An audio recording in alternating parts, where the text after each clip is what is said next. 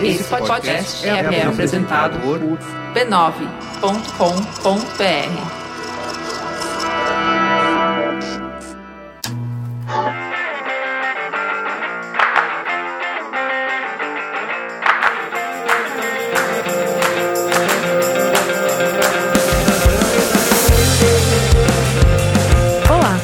começando o Spoilers Talk Show, o podcast do Spoilers TVBR, onde a gente conversa sobre cultura pop e televisão.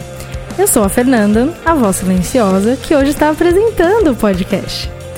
E hoje a gente reuniu um grupo especial para conversar sobre um tema que nos diz muito a respeito. Quem são, onde estão e como estão os personagens gays da televisão.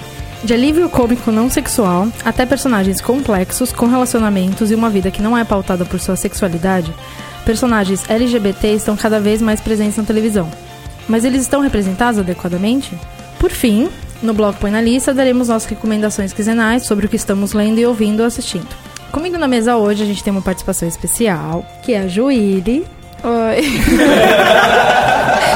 Tenho que me apresentar, inclusive. Eu tô super lendo o negócio. A Juíli ela é cofundadora do Lumica, o Lumica é um, um coletivo que produz e discute conteúdo LGBT para jovens, assim. É, e discussão de gênero também. Uh, aí o Léo também está aqui com a gente. Oi, gente, tudo bem? O Arrigo. Oi. E o Denis. Olá. Antes da gente começar, a gente queria deixar claro que, assim, por exemplo, não tem lésbicas na mesa, nem transexuais, então a gente sabe que a nossa discussão não vai abordar todos os temas e não é muito isso que a gente quer fazer. A gente quer discutir sobre os assuntos que dizem respeito a nós, assim. E a televisão. E, e televisão. Não vai ser uma discussão é que vai encompassar gênero e sexualidade em sua amplitude. A gente não vai falar sobre todas as situações que envolvem esse tipo de, de temática. E também as pessoas que estão na mesa têm suas experiências próprias, elas não representam todas as experiências. Então, se você ouvir alguma coisa e você fala, não, não foi bem assim comigo, certo, não foi assim com você, aqui a pessoa que tá falando tá falando mais dela do que de você. E se Somos você nós... quiser falar sobre a sua experiência, venha conversar favor, com a gente. Comente, por favor, deixe comentários. Comenta. Somos nós falando por nós das nossas experiências das séries que nós vimos. Sim. Exatamente. Bom, vamos lá? Vamos lá. Vamos lá. Para falar de personagens gays na televisão, ou homossexualidade na televisão, a gente tem um, um recorte aqui é, em especial das séries americanas, que é a coisa que o Spoilers cobre. Claro que a gente não tá falando, é, não vai falar de muita coisa, a gente não vai falar dos, dos mais de 80 anos de programação televisiva é, sendo transmitida, mas a gente pode falar daqueles personagens que ou marcaram o público de, por algum motivo, ou marcaram a história da televisão, ou que atualmente fazem parte da, das séries que a gente assiste, cada vez mais presentes. É uma coisa que, quando a gente resgata um pouco a, a história dos personagens, a gente fala, vou falar gays para sintetizar, mas personagens LGBT uhum. na televisão, a gente vê que eles começaram a ser regulares na televisão americana faz pouco tempo. Pouco tempo, vou dizer, é, uns 30 anos. Por quê?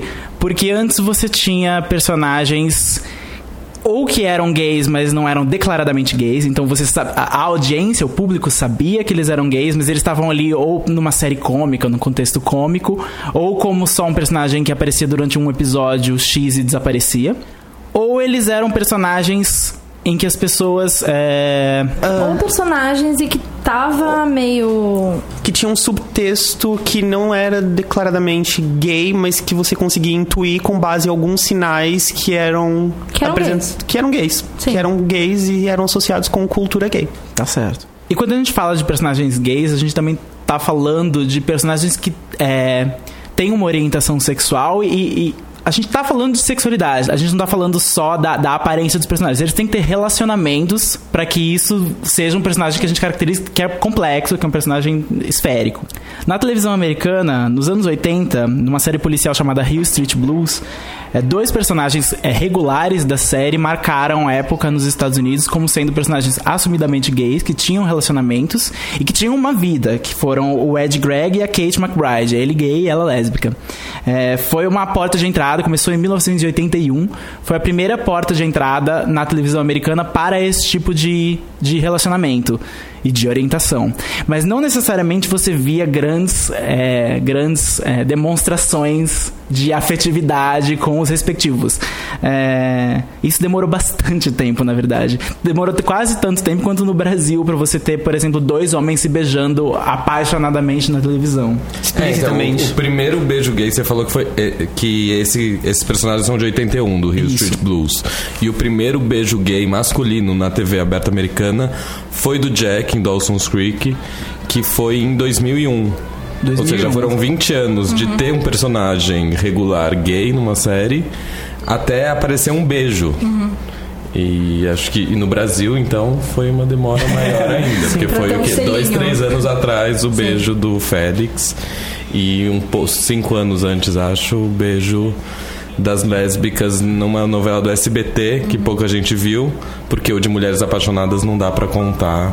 É, que é oficialmente o primeiro beijo LGBT da TV, que era uma vestida de homem, de Romeu e Julieta. Era uma peça, tinha morta, uma desculpa. tinha sei. toda uma desculpa é. para dar um selinho de um frame.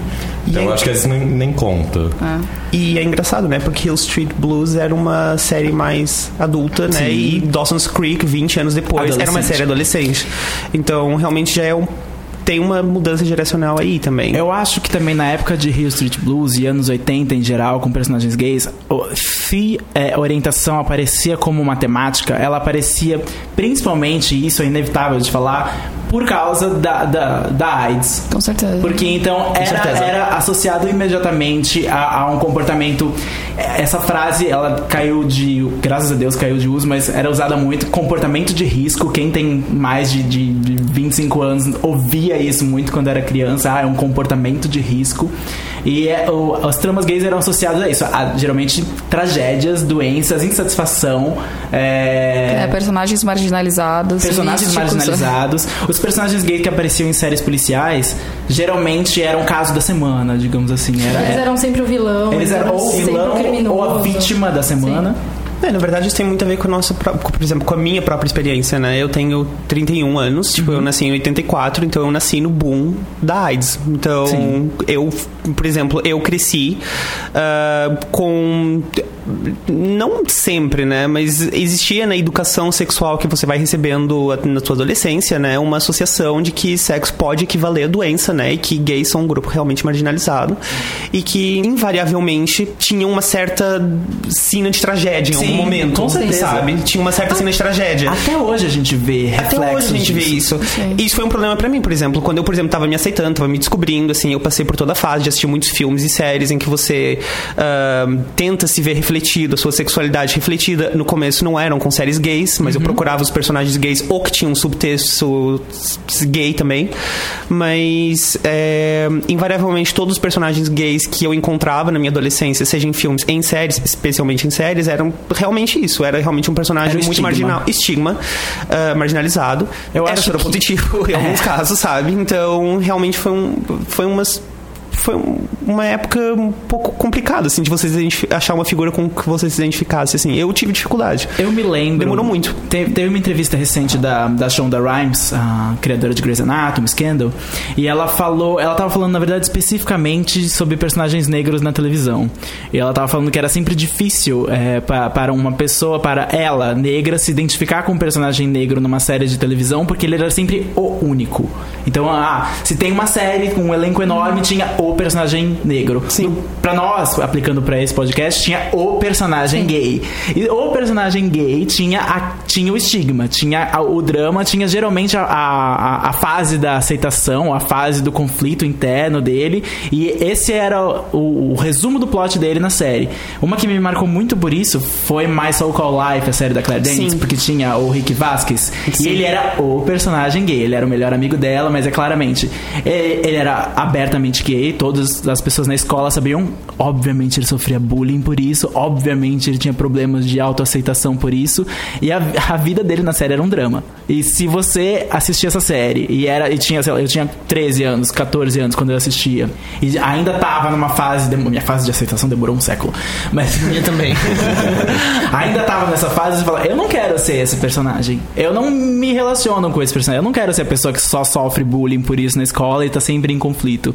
E por muito tempo foi isso que a gente teve, mas foram as séries adolescentes como Dawson's Creek que ajudaram um pouco a, a, a mostrar o adolescente se desenvolvendo e não só sofrendo. É, então, mas eu queria fazer um pouco o advogado do diabo nessa parte de esse plot que acho que hoje em dia a gente tá num momento de que plot de gay se aceitando é uma coisa, ai, eu já vi isso antes, toda Sim, série sim. já fez isso. Agora eu quero ver um gay bem resolvido.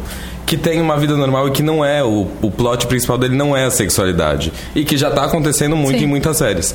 Mas eu acho que nesse momento, pra mim, com 14, 15 anos, vendo Dawson's Creek, eu precisava do plot do Jack, que entrou na série como hétero, namorou a Joey, e ele, no meio do colegial, começa a se descobrir.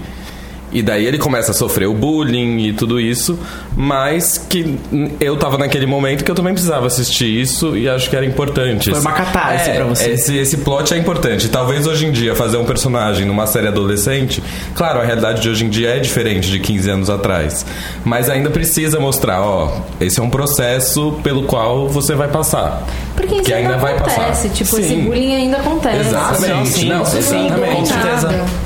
Então eu acho que esses, esses programas mais infanto-juvenis, assim, Uhum. eu acho que é importante sempre ter esse personagem que tá se descobrindo e que tá Sim. passando por esse processo. Mas eu acho que as séries um pouco mais maduras, elas já podiam sair um pouco Aham. disso e realmente o que você falou, ter personagens mais bem resolvidos que já É, conseguem eu lidar acho com a vida é, deles. acontece muito já. As séries adultas são adultos que são gays, lésbicas e estão lá vivendo a vida. E sem contar que Dawson's Creek também é de uma época em que não tinha internet como, tinha- como tem hoje. Então a pluralidade de Sim. opiniões e experiências diferentes já mudou muito e já influenciou toda uma nova É uma nova geração mesmo, assim, sabe? Que Tumblr em Dawson's Creek seria maravilhoso. Sim, seria incrível.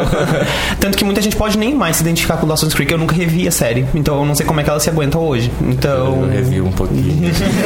se aguenta ainda hoje? Mas é engraçado ver da vocês minha, falando idade isso, eu não gente. consigo. Por quê? Tipo, na minha experiência, eu não tinha referência adolescente de nada lésbico ou bi, sabe? Era Uhum. muito engraçado. Só alguns filmes, claro, todos trágicos, todas morrem. É, uma sendo e se salva e vira hétero, que ótimo.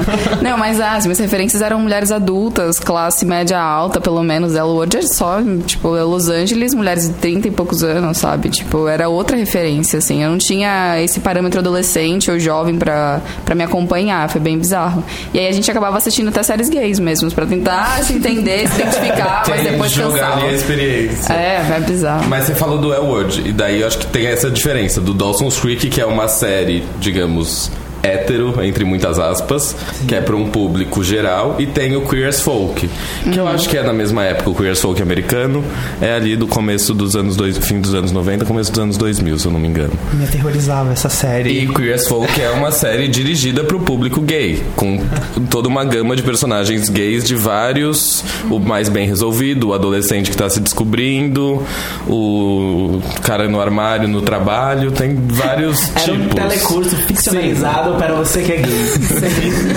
Mas acho que antes deles ainda tinha aquele reality show, tipo Fab Five, como que era?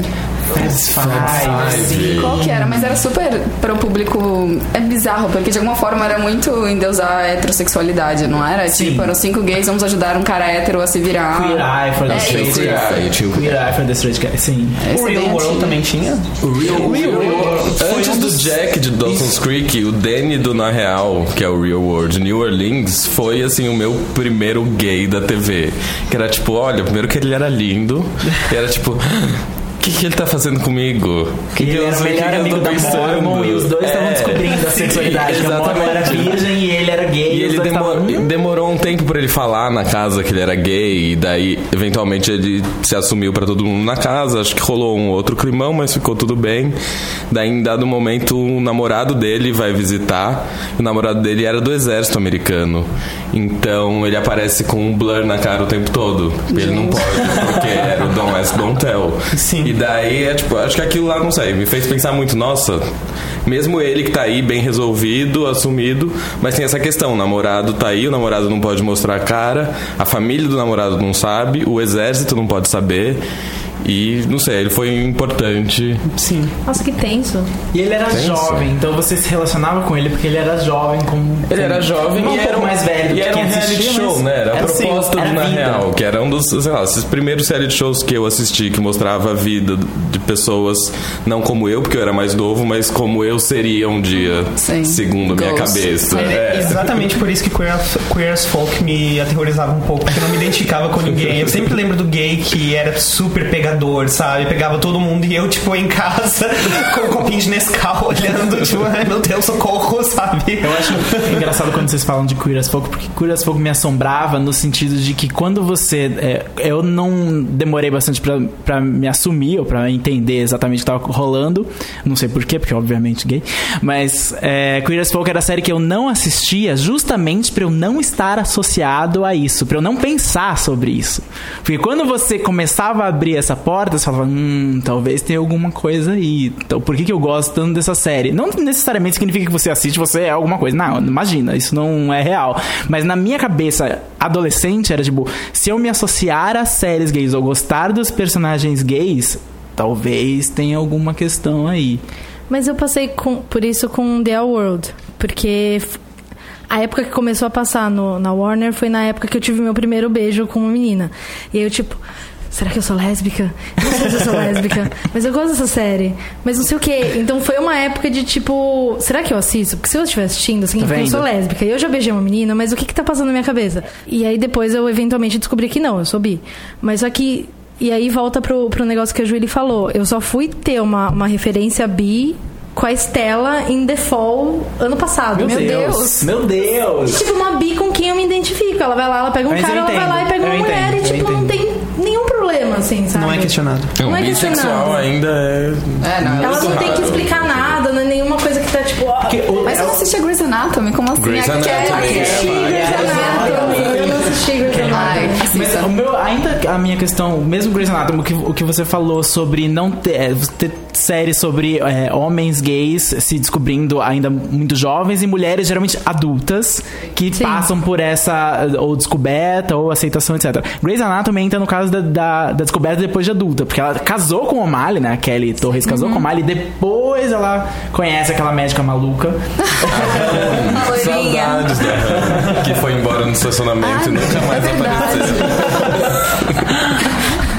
E é- porque o drama, na verdade, não sei por que as pessoas associam, e não é nem bissexualidade, no caso dela, a, a Kelly é lésbica hoje. Não, não, a é... Kelly é bi. A Kelly é bi? A Kelly é Ah, bissexual. Ela é assumidamente bi. Eu acho a Kelly. Não, eu acho a Kelly uma grande referência de, de bissexual. Porque Ah, é ela ela o ficou com o de- com o O'Malley, depois ela ficou com a Han, daí ela pegava o Max Team É. e daí ela criou uma amizade que pra mim era uma amizade ótima Ah, assim, na amava TV. a Kelly, é. O um e Max Team, mulher, é. eles eram um homem e uma mulher. Ela era bissexual, então assim, eles poderiam ter uma atração física, tiveram, mas em algum momento virou uma amizade ótima. Que acontece. Saudável. É, sim, e que é muito pouco, se mostra muito pouco na TV. Uma amizade de homem e mulher, héteros ou bissexuais que poderiam Sim. ser atraídos um pelo outro. E eu acho que ela virou uma referência ótima. A Arizona é lésbica. É, desde ela sempre. não tem. Mas a Kelly fica lá como bissexual. Mas são poucos, então. Ela é a primeira Sim. que vem na cabeça. Sim. Eu me lembro da, da Carrie de plantão médico de IAR, porque ela era chefe do hospital e é, ela não chegou como lésbica, mas ela, obviamente, você foi notando que é, eles deixavam pistas de que ela não era heterossexual. Sim. E aí, quando ela se, se revelou como, como lésbica, ela sofreu bullying dos outros médicos, principalmente do Romano, que era o arquirrival dela, que inclusive morreu, e depois ela Ah. fez uma. Ela fez um memorial pra ele no Melhor. hospital para gays e lésbicas com o nome dele. Ai, Foi Deus. a vingança perfeita. Mas ela era. Ela era. Pra mim, ela se encaixava no, no que a Julie falou de personagens adultas de classe média ou classe alta que é, são lésbicas e que não, não, não tem relação com uma audiência jovem. A jovem, pra mim, que começou a- do, do- do colégio e, na verdade, na faculdade, primeiro ano de faculdade, que foi a primeira personagem jovem que eu falei, ah. Foi a Willow. Foi a Willow de, de Buffy. A Willow de Buffy é- foi, foi um paradigma até É pra que a mim. Willow, ela a Willow era lésbica. Ela demorou pra meio Ela que se descobre descobrir. lésbica, mas só que ela era lésbica. Ela Ela, teve não um era relacionamento com o Oz, Mas- que era um relacionamento, digamos assim, normal, ela não tinha conflitos com o relacionamento, mas no minuto em que ela conheceu a, a Tara, Que- que, ela nossa, percebeu foi que o que ela gostava a era história mais e que ela linda não e era mais bi. triste. A história mais linda e Nossa. mais triste. Eu lembro da Marissa de DLC. Sim, Ah, foi essa a primeira que eu pensei. Foi, é, foi que era Olivia Wilde, que Sim, a era 13 de House. a 13 House, que era bissexual. era que era que em DLC eu acho que era- ela era realmente lésbica o personagem da Olivia. Wilde que era emancipada. Eu lembro muito bem disso muito bem. tipo, é, emancipei aos 14 anos. Ai ok sabe? Ah, daí eu lembro eu na verdade tive um pouco de dúvida a respeito disso porque a Marissa ela sempre foi definida como um personagem hétero né? Tipo ela tinha uns pares românticos ela subitamente vira bissexual mas depois ela volta a ser hétero assim. Eu tenho um pouco de dúvida sobre essa não que eu queira questionar assim mas Uhum. não sei se é uma coisa tão orgânica série mais tipo um golpe tipo vamos mostrar como nós acho- somos O Deus, tipo, pra mim foi um, um golpe de marketing. Foi um golpe assim. de marketing, Ela vai, é, tive vai uma ter sensação. um caso com uma mulher e depois a gente vai esquecer que é isso e vai tratar ela como uma personagem hétero Sem depois que contar isso que, as duas eram, tipo, maravilhosas Sim, dentro de um sim. comercial. comercial. Elas se beijavam quando a mãe não tava olhando, sabe? É. Uma pergunta em. The Award, eu não assisti. Tem alguma personagem bissexual? Sim, tem várias, na verdade, mas tem duas protagonistas. Ah, Sim. as protagonistas É, das- tem a Jenny, que é a primeira. Que no, Ah, tipo, que na primeira tem. Uhum. temporada ela meio que conduz a série, mas depois ela perde esse poder todo. E a Alice, que também, mas assim, inicialmente elas. Você não Eu- sabe? não, eu sei quem Ah, são, tá. mas eu não, não, não assisti. Mas aí no final da série elas são assumidamente lésbicas, assim, rola essa esse distanciamento da questão bissexual e elas até criticam, tipo, como fosse uma fase, assim. É Uhum. bem bizarro. Elas não terminam a série dizendo, ah, eu sim, sou bissexual e hoje estou namorando uma mulher. Não, elas transicionaram para lésbicas. É que é muito estranho, porque assim, na lésbica... Porque foi meio que experiência, uma fase. Era estranho demais. Ainda mais pensar que são mulheres adultas, que têm um certo esclarecimento. Tipo, não, não era isso. Mas é estranho, porque tipo, as séries elas vão ter um final, elas têm uma, uma narrativa e a partir de certo momento essa personagem só vai conhecer uma mulher ou um homem e vai acabar a série com ele ou ela porque vai acabar a série. Que não é na vida, assim, você não sabe, você pode sempre mudar. Então fica estranho isso. A Kelly você pode, pode passar a impressão de que ela é lésbica, porque Sim. ela tá. Depois que ela entrou num relacionamento com a Arizona, ela teve esse relacionamento e ficou só com ela e você É, tá esquece outra. da questão e agora tá com outra. No que eu larguei Grey's Anatomy, eu larguei com a Kelly sendo lésbica. Pra É, mim, eu então, falei, ah, daí você eu- fica na eu impressão- Não, não continuei assistindo, falei, bom, ela é, oficialmente é lésbica, ela teve três outros relacionamentos com mulheres, falei, eles, esse é o, é o caminho que eles vão seguir, mas. Mas eu acho que é, esse é um cuidado que a gente tem que tomar, inclusive com a personagem de DLC, sabe? Eu acho que no momento que ela teve um relacionamento homossexual e depois um heterossexual, não é porque ela está com uma pessoa do mesmo sexo que agora ela é lésbica. então eu não, acho. não, não, sim. É, eu acho que é isso que a gente tende a pensar, assim, ah, a Kelly é lésbica porque Sim, tá com, tipo, três mulheres seguidas. Ou ela voltou, tipo, a Marissa voltou com um cara, então quer dizer que agora ela é hétero. E acho que a gente tende a tensionar isso exatamente porque é uma coisa que na realidade a gente passa, né? E a gente Os gosta- sexuais passam por A isso. gente sempre gosta assim. de colocar as pessoas em caixas, essa é a Então, verdade. mas o que eu gosto de. Eu até na nossa lista coloquei o Jay McMillan de How to Catch Fire como Uhum. um dos meus personagens bis favoritos. Porque ele em nenhum momento explica nada da sexualidade Nada. dele. Ele, tipo, pega uma menina no primeiro episódio, aí pega um cara no terceiro, aí, tipo, namora com uma mina, e depois você descobre que ele tem um ex-namorado. E em nenhum momento ninguém para pra, tipo, ah, o que, que você é agora? Cara, uma série eu sou, tipo, 80. tô aqui Mas, vivendo a minha. mas acho que isso é foda pra você escrever. Hum, tô pensando como, como roteirista. É. Você escrever um personagem bissexual, pra você não esquecer, entre aspas, que ele é um bissexual, você tem que sempre ficar pontuando com Sei, os porque dois. na segunda temporada ele já volta maneiras. meio casado com uma mulher. Mas em nenhum momento ele, tipo, afirma, Uhum. sei lá, sou hétero. Só o fato de não ter essa afirmação, de não ter essa coisa, vou me colocar numa caixinha, Sim. pra mim já, tipo, é maravilhoso, que- entendeu? Não, é, é ótimo. Eu não tô falando da vida, eu estou falando Sim, da sim, série sim. Não, mas a série, a série não que colocar, precisa ficar eu acho isso pontuando. ótimo. Eu, eu não terminei a segunda temporada, então eu não sei nem se chegam a, a tratar de algum relacionamento dele com algum outro homem. Mas não Eu acho que coloquem sim. caixas, Não, nenhuma claro, caixa. mas é que tem aquela coisa acho, da nossa cabeça, assim. O Crazy Ex-Girlfriend tem um personagem, não vou falar se alguém tiver ainda atrasado, tem um personagem que tá se descobrindo bissexual. Que ele era dado como hétero desde Foi então, teve relacionamentos. E quando ele começou a demonstrar atração por homem, a primeira coisa que veio na minha cabeça é: ah, ele é gay. Eu também. E, é, Pensei a mesma coisa. Falei, que ah, então isso ele é é- gay e ele não sabia. Acho que não. isso é uma a tendência que a grandíssima maioria tem. Ao ver, tipo, ah, ele é gay, então se ele tá se sentindo atraído por um homem. E daí teve um episódio maravilhoso recente, que é quando ele começa a se descobrir como bissexual. E que isso é maravilhoso. Eu nunca Sim. vi um episódio de uma descoberta de um personagem bissexual assim. Tão claro, tipo, não sou gay, não estou em conflito se eu gosto de mulheres ou não gosto de mulheres. Ele gosta de mulheres, ele de uma sabe forma disso. muito leve, foi É. muito leve a descoberta dele, foi divertida. Crazy Ex-Girlfriend é, é divertida tratando de temas super sérios, mas é, esse eles conseguiram dominar em um episódio, em 40 minutos, uma descoberta. É, o que eu ia falar também sobre Crazy Ex-Girlfriend, que agora é uma série atual. Então, o, o tipo de escrita e como isso é Mudou. processo mudou. Antes, que era o que a gente tava fazendo, falando sobre DLC, em que agora um personagem é hétero, daí eh, agora ele agora tem um relacionamento gay, então talvez ela seja lésbica, daí ela volta a ser hétero, assim. Isso é muito compartimentiz- compartimentizado em caixas também, dentro da própria série, por necessidade de roteiro.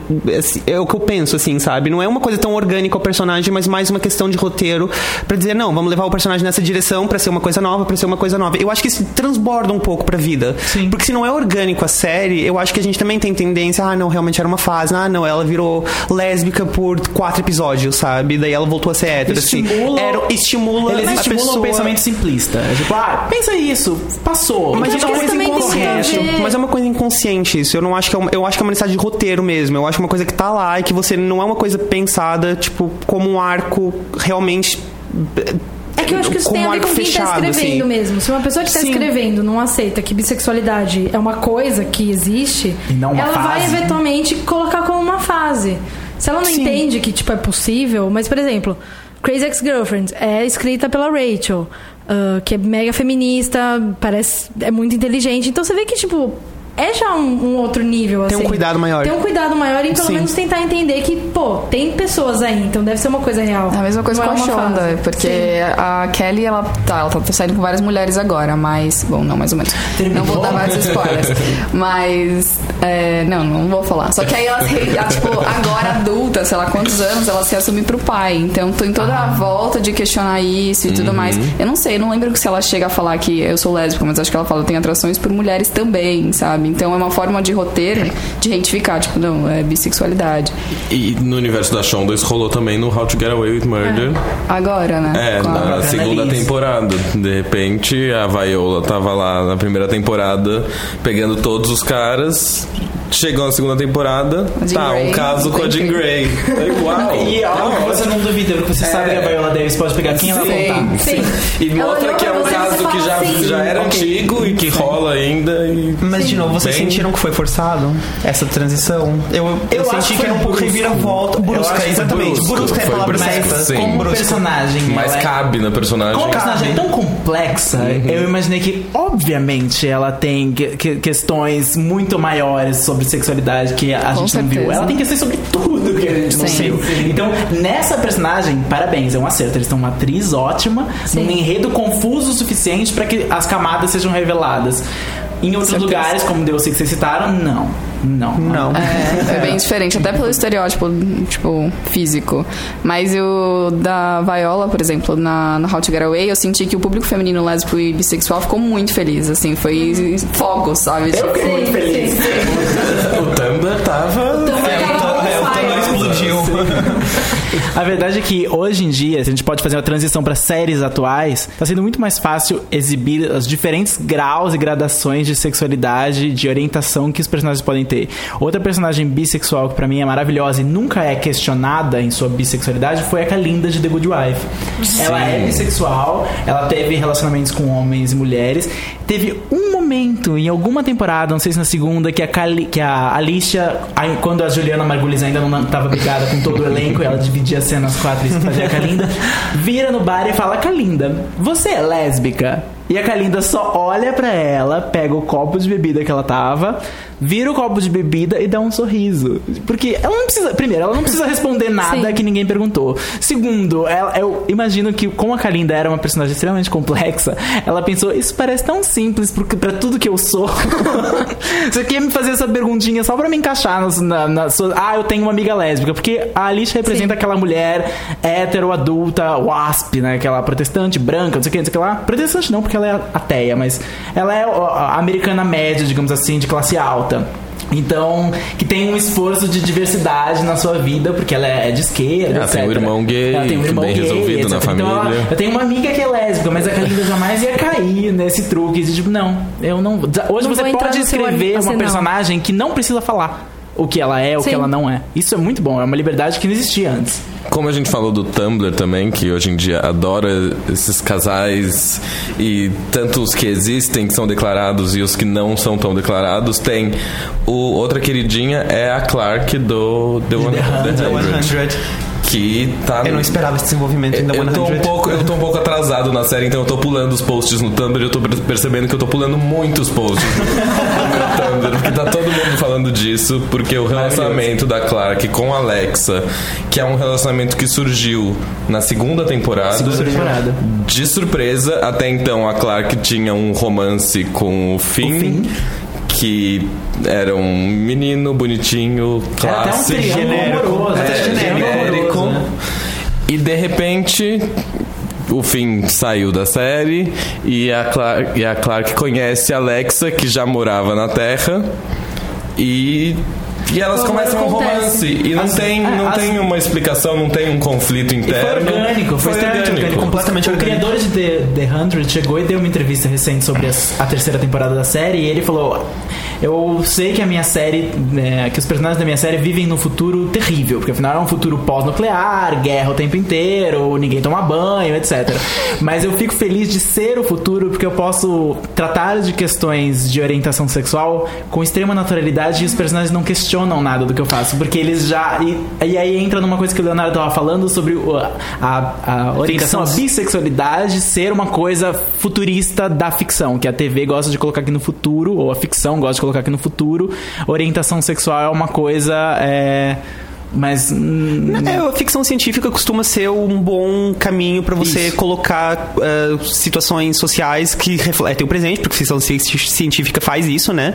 De uma forma mais bem resolvida, ou ideal, ou É, tipo, você tem utópica. que- você Talvez que utópica em algumas coisas, situações, você tem mesmo que seja explicar tantas coisas da realidade que você não tem tempo pra explicar sobre a sexualidade Exatamente. das pessoas. É então deixa elas assim, só serem assim. Já é um assunto do passado, a gente já tá no futuro. também, se a gente essa for, é, essa é se a gente for pensar no presente, a gente só pode pensar no presente, que a gente não sabe como vai ser o futuro, mas o presente parece bom no sentido de que cada vez mais essa- essas questões de orientação estão em debate, então as pessoas falam mais abertamente sobre isso, você, fala, você não tem mais vergonha quando está do lado dos seus pais, você é menor e daí aparece um suposto casal gay na televisão e quando você é gay e, e é- e era criança, pelo menos nos anos 90, nos anos 80, você ficava, ah meu Deus, eles vão me descobrir a qualquer minuto. Você não, não tem mais isso, a conversa tá mais aberta, inclusive o policiamento sobre o discurso tá mais aberto. Hoje, se você fala alguma coisa errada, você vai ser policiado na internet, você vai ser questionado pela fala infeliz que você teve, sendo ela infeliz ou não, isso não vem ao caso, mas é, a gente imagina que como hoje está sendo,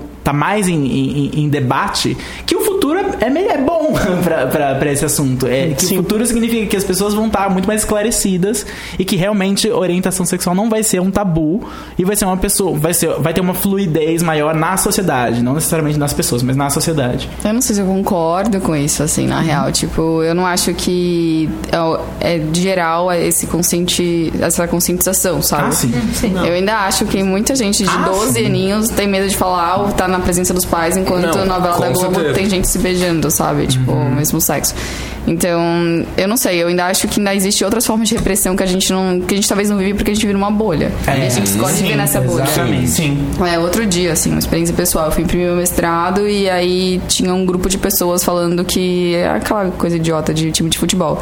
Ah, São Paulino, tudo. Como que é? Bambi. E começaram e falaram assim: ah, se meu filho fosse, e começaram a, tipo, falar coisas bem agressivas. E eu olhando assim, falando, ai, gente, eu não acredito que eu tô ouvindo isso. Eu achei 2016. que. É, eu não achei que eu ainda pudesse ouvir isso, tipo, ainda mais, sei lá, na- onde eu estava, sabe?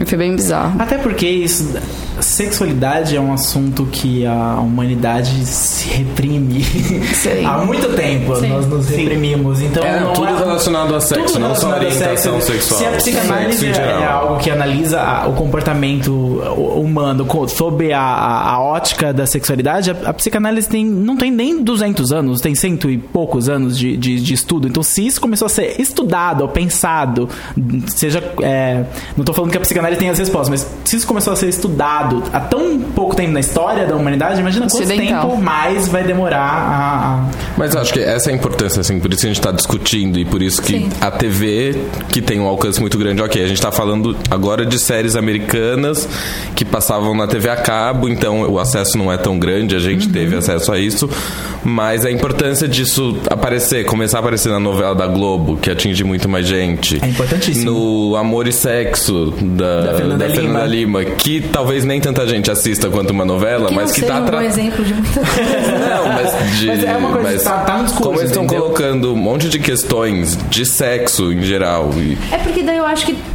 o problema de quando você abre o leque é que daí você abre o leque pra muito absurdo também, que nem tá sendo essa novela que tá tendo agora, que tem o personagem crossdresser. Ah, eu não Ah, sabia. sim, não. Ah, é o Que daí, é, é a que daí acontece a coisa de tipo, o Transparent. personagem falar, ai, Mas qual é a agora. série? não, na novela. Novela. No é a novela? regra do É, jogo. Isso, regra do ah, jogo. Que daí, quando o personagem tava convencendo o outro a virar um crossdresser, a justificativa é: ah, porque você vai ter mais vantagem, porque você vai poder pegar mulher, porque você Meu vai Deus. arrumar um emprego mais fácil por minoria. Tipo, gente, isso tá errado, isso é ofensivo. Não, isso tá errado, mas isso tá errado e. E a gente tá num tempo que isso tá errado e a Globo vai ser. Atacada, Rechaçada. rechaçada Sim, por sim. isso. Na Ainda bem. internet, Sim. o que Não, quer que é seja. bom. Isso é bom. É isso bom é pra bom. ver, sei lá, a resposta, mas eu tava vendo e eu, tipo, o que que, eu- acontecendo? Não tô entendendo. Tá, tipo, É, eles estão comercializando assim, uma minoria. Só isso. Mas o beijo gay do Félix tem uma importância do amor à vida. Tem uma Com importância certeza. muito grande. E não era super heteronormativo. Não era, Isso, era, não isso foi a melhor coisa, eu acho. Eu acho que aquilo lá foi muito bem construído, assim. Te- Teve muitos casos gays, muitos personagens gays de novela que são extremamente problemáticos. Sim.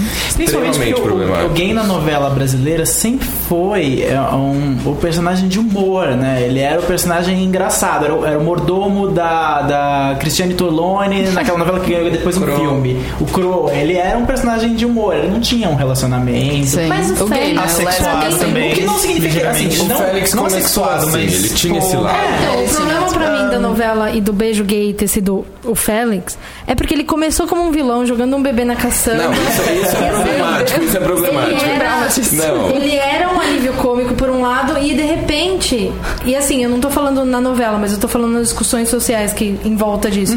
O maior problema virou o beijo gay. E eu tipo, Sim, galera, mas- ele jogou um bebê na caçamba. Não, isso. Sabe? A questão, do Isso é- bebê, a é questão do bebê caçamba eu nunca superei. Mas ao mesmo tempo, eu achava muito legal ir na casa da minha avó. Sim. No Natal, tipo, as famílias religiosas que vai na igreja todo domingo, assistindo e falando: ai, será que o Félix vai ficar com o carneirinho? Torcendo por aquele casal. Isso é que eu bom, achava isso é que eu queria falar assim, gente, não torçam por eles, ele jogou um bebê na caçamba.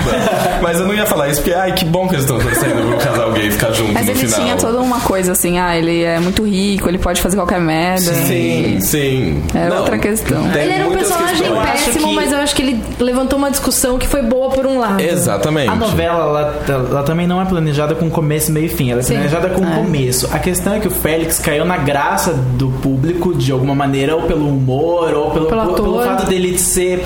Ele se Não assumia. precisava se justificar. O Félix não precisava se justificar por ser quem era. Então ele era muito claro com o que ele era ou com o que ele não era. Isso era. era, era- por ele, apesar dele ser um psicopata, ele é, nessa parte de orientação era muito bom ver um personagem resolvido nesse caso. Claro que ele não era totalmente resolvido com a família, Ele tinha porque o pai dele pai, o pai o dele mesmo. forçava ele a, a, a- a não sair do armário, digamos assim, o que era ridículo, porque a gente sabia que o Félix já, já estava fora do armário e não era problema nenhum pra ele.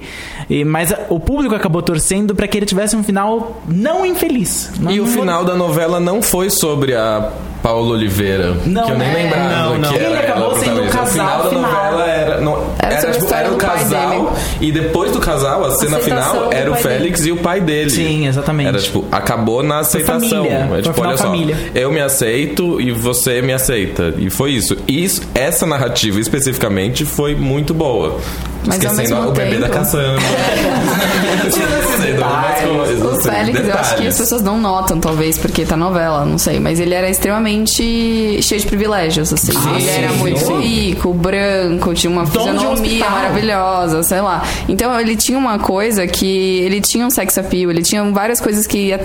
Agradava, assim, Uhum, em geral. mas- Porque assim, eu acho que a novela até hoje, ela é muito flat. Eu acho que ela é muito superficial. Sim. Eu não acho que pra você representar uma coisa que eles não estão acostumados a representar, uma pobreza real, não aquela fakeada, maquiada maravilhosa, Uhum. mas uma coisa de verdade, com profundidade, com sofrimento, com as questões que inclusive eles ajudam a criar, sabe?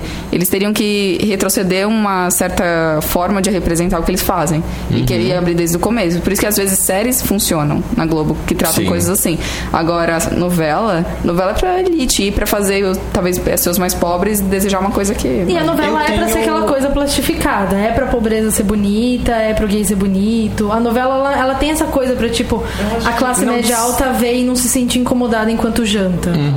É, um problema da cultura em geral, Sim. quando ela tá sendo representada, vou falar num meio mainstream, naquele meio que é o que mais pessoas terão acesso e mais pessoas é, é, assistirão.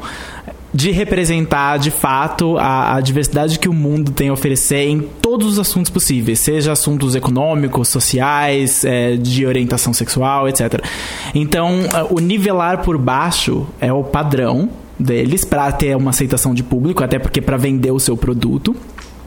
Mas o que a gente tá vendo agora, pelo menos eu, eu acho que a gente não chegou lá e tá muito longe de chegar lá, mas eu, eu fico feliz de ver cada vez mais essas questões sendo colocadas. Elas não estão sendo colocadas das melhores maneiras. Os personagens não são os melhores.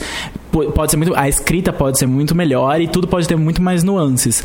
Mas eu fico feliz pensando na minha infância, isso é uma coisa pessoal, e o meu presente. Eu penso, se eu tivesse um filho hoje em dia e ele fosse gay, claro que seria diferente, porque o pai é gay, então filho não teria Sim. problemas em falar, né? Mas se eu tivesse um, um- um filho, se eu tivesse nascido hoje, talvez, talvez eu tivesse, estivesse enfrentando menos. Não muito, não, não tô falando que é, nenhum problema, mas tipo, talvez eu tivesse menos traumas do que eu tenho pensando na minha infância, de quão difícil foi chegar aqui. Mas eu acho uma coisa legal também, porque eu tava lendo sobre como o cinema mainstream, na verdade, reflete as, ah, o- as mudanças de pensamento de um público geral, assim. Novela é muito bom pra isso também.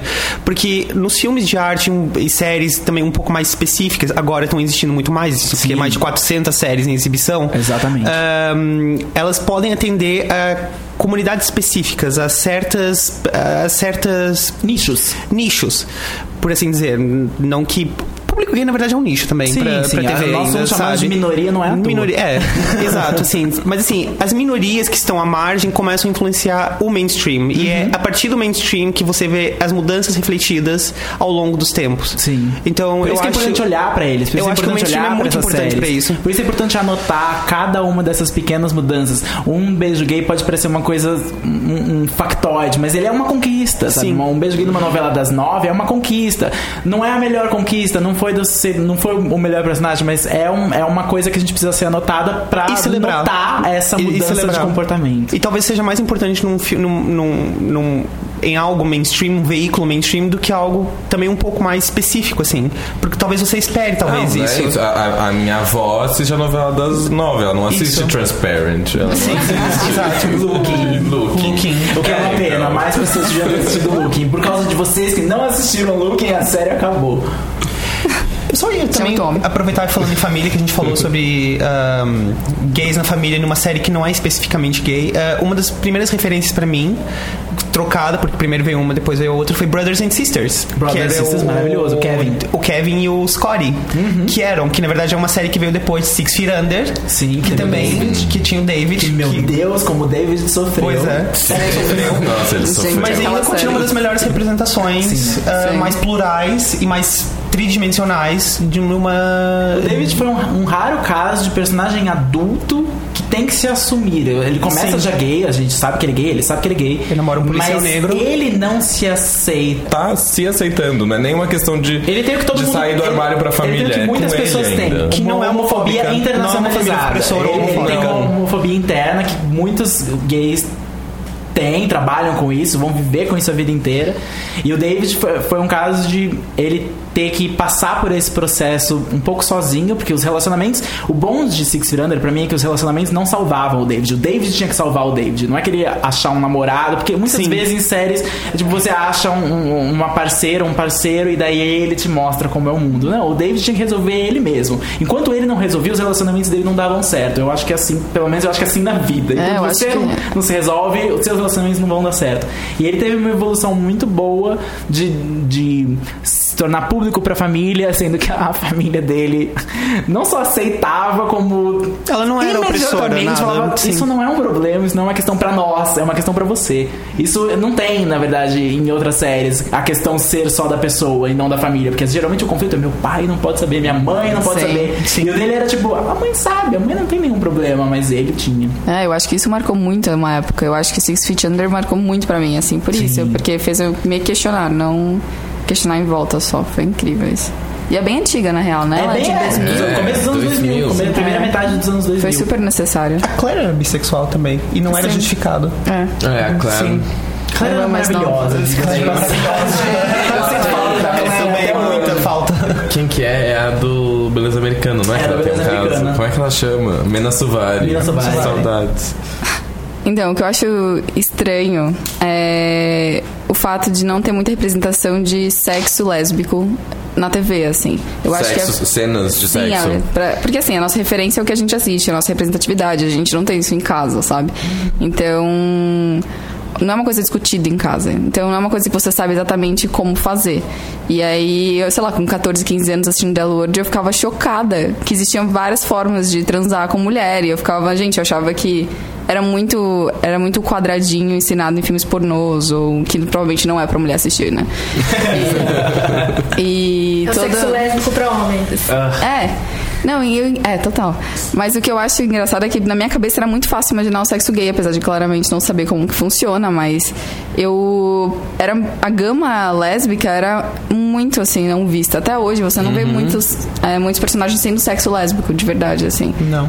Isso é verdade. Mesmo é tô verdade, tentando pensar que Agora, mesmo Grey's homens- Anatomy... Não, foi Sense8, assim, eu achei ótimo que começou o primeiro episódio, toma aí uma cinta caralhada na sua cara. Porque, tipo, começa uma das primeiras cenas, é um sexo lésbico maravilhoso, que você fica, Sim. tipo, ok, obrigada, Deus. E sei lá, a orgia toda também começa por causa da Nomi transando com a namorada Ah, dela. o dia começa com elas. Antes de você Sim. saber que ela é trans. Sim. Antes de você Sim. saber que ela é trans, o que Isso foi é ótimo sim, também. maravilhoso Ótimo. também. Não, é, Sense8 é um dos das séries que Melhor tá representando trans tudo. e Sim. lésbicas e Só falta tudo uma ali. A gama de, de orientações Sense8 vai longe. É bem plural. Nenhuma Tem temporada quem se aceita é bem, tem tipo quem tem tem problema com família, isso aí que eu tem achava gente que não tem. E ela coloca isso como uma questão central pra série. Não é Sim. só uma coisa tipo, ah, vamos colorir os personagens com isso. É uma questão central pra série. Porque como eles são todos um, então eles todos têm que aceitar e entender as diferenças uns dos E a outros. série foi escrita por uma trans. Sim, isso ajuda muito, né? Isso ajuda muito até no. Como que você vai retratar isso? A sensibilidade de, tipo.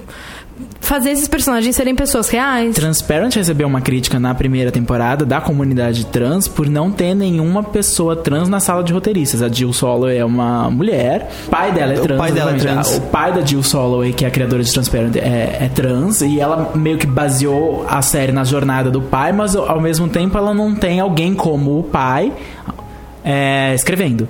E daí na segunda temporada ela corrigiu, se eu colocar entre aspas, esse erro e, e adicionou pessoas que, que, que têm essa, essa vivência. Não significa que um escritor não pode imaginar uma vivência que ele não é, né? Muitos escritores escrevem coisas que eles não são. Mas hoje eu acho bem nesse complicado tipo isso, de se causa, livrar disso. É, mas nesse tipo de, de, de, de, de questão é, é importante. É, se você Sim. quer tratar com uma, uma questão Uma central realidade. Se de uma coisa que existe, você tem que ter alguém. É a mesma coisa que escrever uma que série tipo médica vida. e não ter nenhum médico fazendo assistência. Exatamente. Inteiro. Sim. O que que você vai escrever? Sim.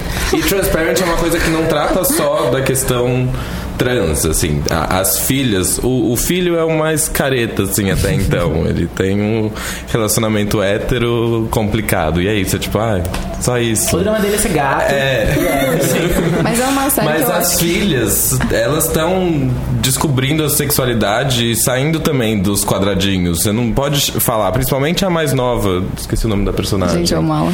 Ela- você não pode falar que ela é bissexual, que ela, ela tá fora da, da questão Não, de e o que eu mais amo é que eles trouxeram agora o feminismo radical pra discutir, tendo sim. como base O- um- uma personagem trans. É incrível isso. Não, o episódio na, Essa última temporada. dessa né? última temporada que elas vão pro encontro de mulheres lá que Pro a camping, né? pro camping que a Gente, Maura eu- não é aceita porque ela não nasceu mulher É, é, feminismo radical. É. A Kelly Brownstein tá nesse momento ou não?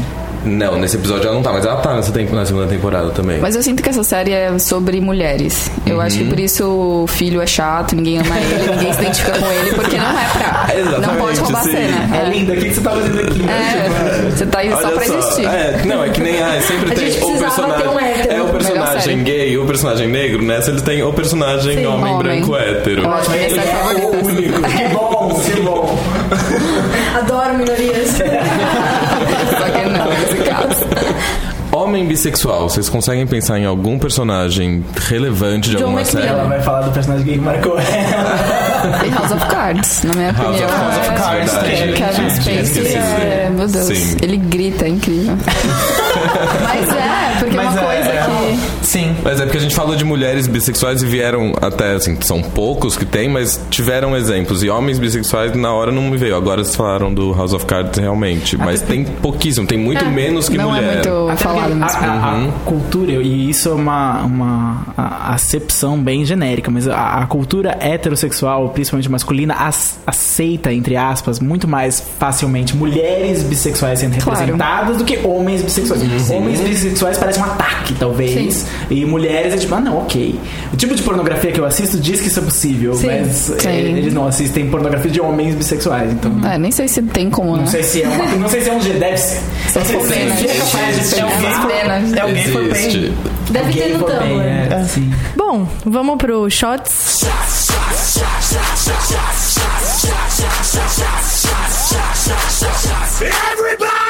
Vamos. Vamos. O nosso tema de hoje no Shots é se você tivesse que escolher um personagem gay da TV pra casar, quem seria e por quê? Ah, Denis? Hoje, se eu fosse casar, a gente já falou de Looking aqui, as pessoas estão em dúvida. O meu marido da televisão seria o Rich de Looking. Porque eu Gente. adoro como ele é introduzido. Eu adoro. E tá todo mundo me olhando com raiva porque eu falei primeiro, mas falei, já era. É o Rich de Looking. Ai, poliamor, gente. Todo caso, sabe? Casar é Eu gosto antigo. do jeito que ele, que ele se posiciona pro Patrick em todos os episódios. Eu gosto do, do episódio em que aparece a família dele, a prima dele, e alguém ameaça ser um pouco homofóbico na frente dele, e ele fala comigo, não, isso não vai acontecer. Hoje à noite isso não vai acontecer. Eu gosto também porque, apesar dele ser meio machinho, etc., ele não tem uma vibe no homo, sabe? Ao contrário, na verdade. Você percebe que ele é a pessoa que mais. Que ele não tem uma. Ele não é a pessoa mais imaginativa de Looking. Mas eu acho ele a pessoa mais honesta, eu acho que ele é um, seria um, daria um bom marido. Léo? Bom, já que o Rich tá tomado. ah, o Rich seria uma boa pessoa pra casar. Ele é uma pessoa legal, assim. Eu, em looking, eu provavelmente casaria com o Patrick, sabe? Eu, eu me veria casado com o Patrick sem perceber, sabe? Ah, não porque eu, eu, eu gosto muito dele, eu gosto dos erros dele, eu me vejo refletido nos erros dele, como o, o Arrigo também já falou isso antes. Ah, eu consigo ver uma relação legal e frutífera com o Patrick, mas eu, eu acho ele uma pessoa legal também, no fundo. Ele erra. Eu, eu gosto dele. Seria uma pessoa que eu gostaria de ver por perto. Talvez não pra casar, mas pelo menos vamos tentar um namoro. divorciando Não, não precisa falar em casamento. Quem tá com pressa, sabe? Mas eu gostaria. Eu gostaria de investigar um relacionamento com ele. Juíli? Nossa, eu acho que é a Kelly, do Grey's Anatomy. Eu acho que ela é a pessoa mais interessante no momento, assim, de todas que eu pensei. E. Ah, eu gosto de mulher mais velha. Pronto. É. Ah, então você ouviu aqui primeiro. Arrigo? Bom, já que roubaram os de Looking, eu vou bem pra um, pra um outro mundo, vou pro, pro futuro, ou pro passado, ou pra outros planetas, com o Capitão Jack Harness, de Doctor Who e Torchwood. Que é um personagem bissexual, que a gente esqueceu de citar antes. Também muito bem resolvido, essa questão da ficção científica que não que não precisa apresentar essas questões, ele já vai lá. Tá em Doctor Who, ele não é apresentado como uma sexualidade. Quando vai pra Torchwood, ele tem um namoradinho, ele sofre, ele é apaixonado, ele é um bom parceiro e ia poder viajar pelo tempo, pelo espaço com ele. Acho que já É e, vantagem. e- e ele canta bem, é bonito, ótimo. Eu tenho dois casais com quem eu gostaria de casar. Casar! Poliamor, galera. Um deles é a Nomi e a Mandita. Ai, Sim. Melhor, a gente é tipo resolver Sense8. Sense8, maravilhosas, elas são incríveis. Meu Deus, aquelas mulheres, juro. Ah, e o outro seria o Will e Hannibal, e aí eles teriam que se casar depois, porque eu provavelmente morreria nessa relação, então primeiro eu casava com elas, depois eu ia casar com eles. Você ia ser a ceia do casamento. e o melhor é que isso é literal. Ia ser oferenda de casamento pra eles. Bom, e você? Com quem você casaria? Com quem você não casaria? Quem são seus personagens gays favoritos? Gays, lésbicos, homossexuais, Bissexuais. bissexuais, transexuais? Comenta aí, conta pra gente. Que série te representa hoje em dia? Que série te marcou? Tudo isso a gente vai querer ouvir. Esse, Sim, esse, esse podcast é pra, é pra abrir esse assunto. Sim. E vamos pro Põe na Lista? Vamos propor na lista, então.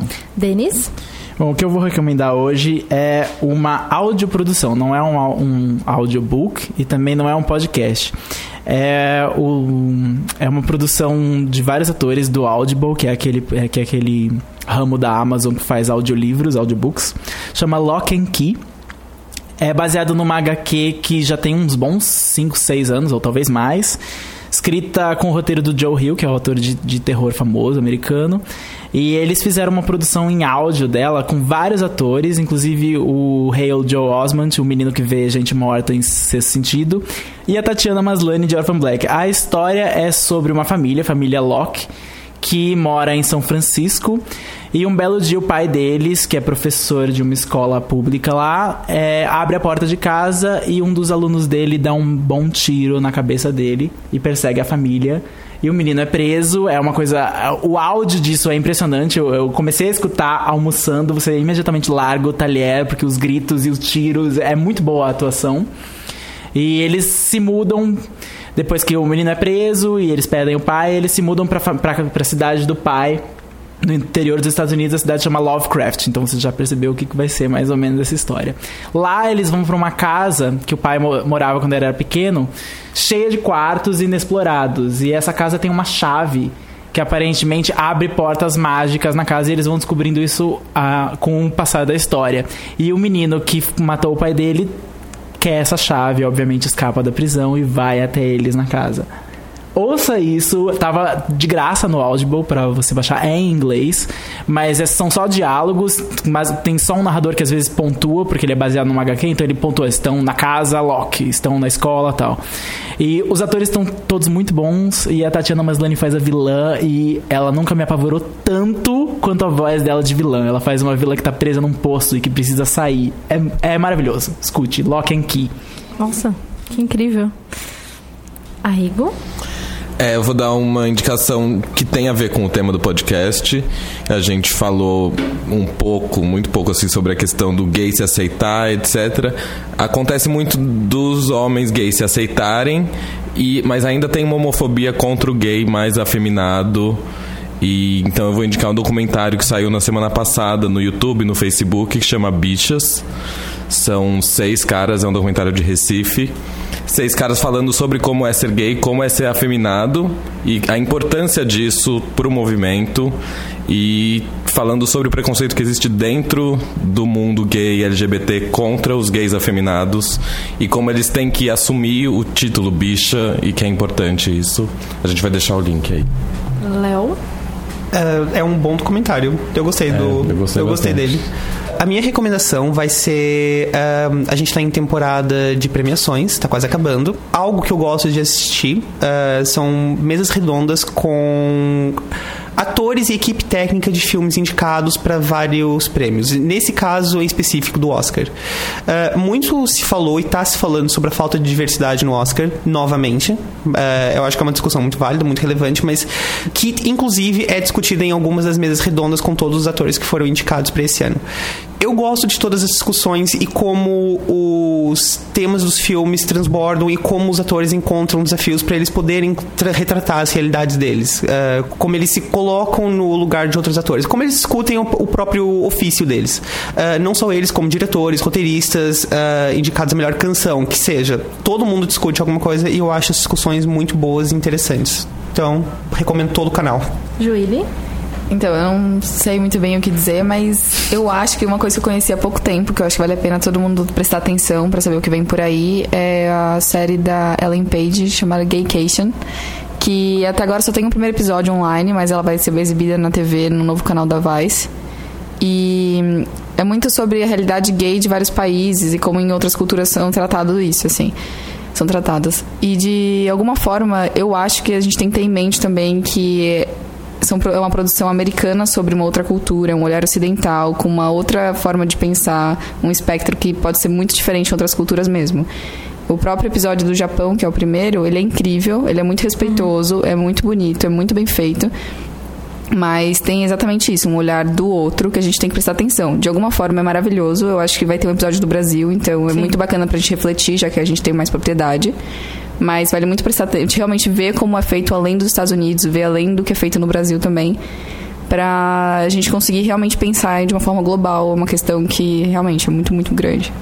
E eu acho interessante você falar desse documentário porque ela, quando ela veio aqui pro Brasil, rolou toda uma discussão porque ela entrevistou Um PM. algum é um PM e ela falou que ela nunca sentiu tanto medo na vida por ser gay e tá conversando com um PM homofóbico e tal. Sim. E, meu, foi foda ler a reportagem. Sim, ontem eu tava falando disso com uma amiga até, porque ela. Eu falei assim, nossa, na minha realidade, eu sei que é uma coisa que eu não falaria pra um PM, eu não perguntaria nada pra ele. Eu sei que se eu tivesse com a minha namorada, eu passaria reto, ignoraria. Ou viraria, tipo, a esquina e beijaria ela. Talvez não fizesse na frente dele por medo também. Mas pra ela, que tem uma realidade de um sistema jurídico e muito mais intenso, que é uma outra realidade nos Estados Unidos, talvez ela chegasse aqui e ouvisse uma ameaça que o cara fez. Um cara, um homem, um policial com status, enfim. É, falando que ele ele falou alguma coisa de violência. Que ele mata e ele tipo, mata tem CV2 orgulho em homens. matar CV2 homens. É. Não tem problema com Claro isso. que isso vai refletir de uma forma gigante lá fora, porque talvez a gente não, não fale tanto, assim. Uma pessoa com tanto nome quanto ela é tão abrangente. Vai ser incrível isso. Sim. Eu queria recomendar O Quarto de Jack, ou Room, é o nome em inglês. Ah, é um filme baseado num livro e assim. Eu indiquei pra uma amiga minha e eu falei: Meu, vai assistir com uma pessoa que você possa abraçar depois e ficar abraçado um tempo, porque é uma história muito triste. O livro é muito lindo. É a história de uma mãe e um filho que estão presos num quarto. A mãe, ela tá presa lá há sete anos e ela teve esse filho depois de dois anos ele tem cinco anos. O nome dele é Jack e o nome dela é Ma. É tipo um mom. Ah, ela não tem exatamente um nome no livro e no, no filme até eles dão um nome pra ela. E a história deles presos nesse quarto e o fato de que por muito tempo ela fingiu pro filho, ela fez o filho acreditar que o mundo inteiro era aquele quarto, para que ele não crescesse frustrado. E aí um dia eles têm a oportunidade de escapar e ela tem que explicar pra ele o que é o mundo e que o mundo real ele existe, ele é muito maior. E aí eles escapam, assim, isso daí tá no trailer do filme, então não é nenhum spoiler. E aí depois é, é tipo, como que uma criança que viveu até os 5 anos crescendo, achando que o mundo era só um quarto, vê o mundo e entende o mundo e compreende as coisas, e compreende o tempo e compreende as outras pessoas. E, e como o mundo julga essa mãe por ter educado o filho assim. Então, assim, é um filme muito foda, muito triste, muito pesado, que ele termina com um pouquinho de esperança, mas, meu, tem que assistir, assim. Eu acho que é um. é, O Denis, até a gente tava comentando que os outros filmes do Oscar deveriam estar com vergonha de estar competindo com o quarto de Jack. Porque. vergonha de roteiro. Foi muito bom quando ele ganhou a melhor atriz. Foi ótimo quando o ganhou. Ele indicado como melhor ator. Ator. Não ganhou melhor filme porque, né, fazer o Porque, quê? né? Bom, aqui termina mais uma edição do Spoiler Talk Show. Agradecemos todos aqui que puderam participar, a Juíli, nossa participação especial. Muito obrigada por ter vindo. Obrigada a vocês. E a vocês que estão nos ouvindo. Você pode seguir o Spoilers pelo Twitter no arroba SpoilersTVBR. Estamos na iTunes Store, dê estrelinhas pra gente. Estrelinhas, por favor. E agora nós estamos no Patreon No também. Patreon. Então venha ser nosso patrono. Por favor, ganha aí umas coisas Se você especiais. quer podcast ouvir a, a, a edição especial estendida deste podcast, em que todos contribui revelaram lá. seus segredos mais, Mais obscuros. obscuros. Venha pro nosso fórum também. Sim, discutir. nosso fórum. O link do Tudo Patreon isso- tá na página. Sim, tudo isso você consegue nos ajudando mensalmente pelo Patreon. Esse podcast foi editado por mim. A imagem de destaque foi criada pelo Thales Rodrigues. Agradecemos ao B9 pelo espaço cedido e por ser a casa do Spoiler Talk Show. E até a próxima. Até a próxima. Até a próxima. Tchau.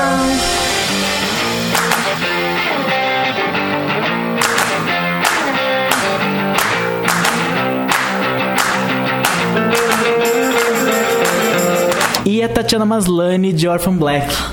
E, meu Deus, a gente não A gente não falou falou da. Tatiana.